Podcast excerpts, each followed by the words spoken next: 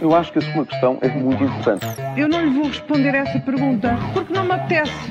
Ficará eventualmente a pergunta no ar. É uma boa pergunta essa.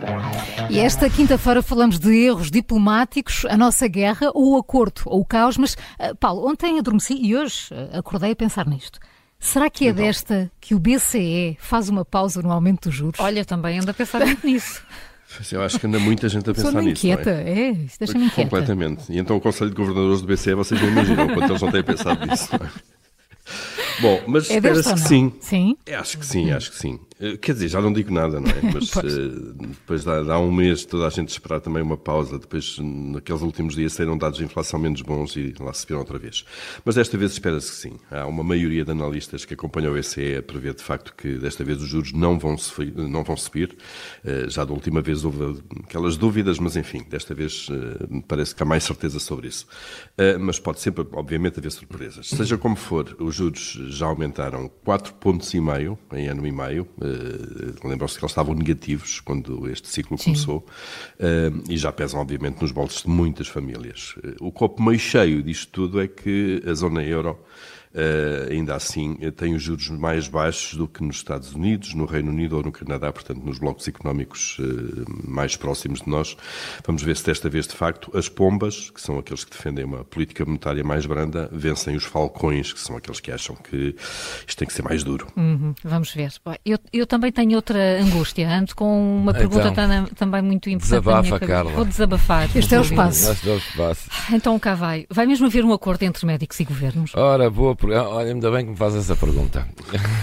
É Porque que o governo, está, é, o governo está a fazer uma pressão grande, disso não restam dúvidas. Fernando Araújo e Manuel Pizarro têm-se desdobrado em declarações e anúncios nesta semana, que antecede aquela que pode ser a reunião decisiva de sexta-feira. Maior pressão que esta não pode haver, que é, se não houver acordo em novembro, será um mês catastrófico diz o, o CEO do, do, SNS, que Manuel Pizarro também concorda.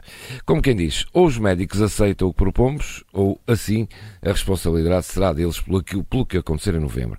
Se ligarmos à entidade responsável para perceber que hospitais neste momento estão em ruptura quase total e à beira do colapso, vamos ter uma resposta surpreendente. Uma colega minha jornalista fez esse exercício e a lista era tão grande que às tantas perguntou-lhe: não será melhor dizer-me hum. quais são os que não têm problemas? Claro. E na verdade eram pouquíssimos.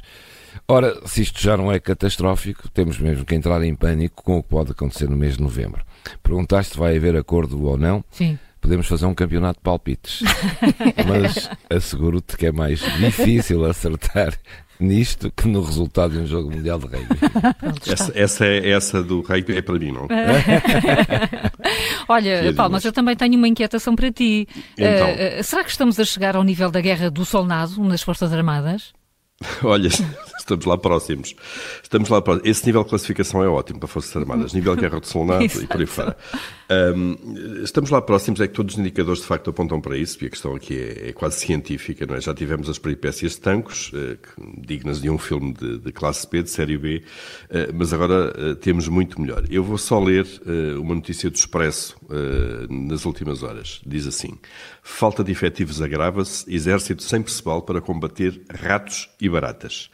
Continuo a citar. Uma nota do diretor do Laboratório Militar dá conta uh, da interrupção das ações de desbaratização e desratização do Exército, porque uma militar que tinha essa função rescindiu o contrato e não há três soldados disponíveis na secção de sanitarismo para levar a cabo a missão. Hum. Fim de citação aqui. Portanto, eh, é esta a guerra, neste momento, das nossas Forças Armadas, eh, tentarem combater eh, ratos e baratas e não estão a ser bem-sucedidos. Portanto, isto é, de facto, degradante. É mesmo.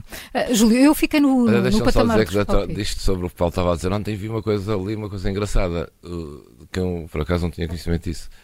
Uh, agora os, os, homens com 1,54m já, já podem ir à. Mas é, foi atualizado ontem. Claro. Olha, é engraçado. Olha, tu, tu, tu vales por dois. Tu vales por dois. Tu vais, vais duas vezes. eu continuo no patamar dos, palmi, dos palpites. Ah, Será que António Guterres vai manter-se no cargo de secretário-geral das Nações Unidas depois do que se passou? Ora, a resposta que deu ontem às críticas israelitas dão para ver que está em grandes dificuldades e vai tentar pelo menos diplomacia para reparar o erro. Sim, foi mesmo um erro. Ninguém duvida que Guterres não calcionou a Hamas e não condena o ataque de 7 de outubro.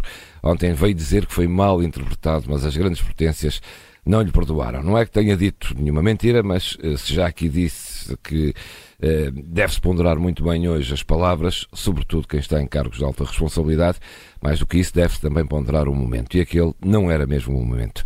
O governo português já veio defender António Guterres, sem reservas, mas aqui também devia haver alguma ponderação. Todos cometemos erros, independentemente do cargo ou estatuto que temos, e às vezes mais vale assumir que não era aquilo ou não era o momento. Vamos ver se já vem tarde esta resposta do português, mas tal como disse acima, neste momento não é fácil prever se aguenta ou não no cargo. É melhor continuarmos a apostar nos jogos do Campeonato do Mundo. E ela dá-lhe com o rating. A questão é difícil. Eu acho que a sua questão é muito importante. Eu não lhe vou responder essa pergunta porque não me apetece. Ficará eventualmente a pergunta no ar. É uma boa pergunta essa. Pop-up.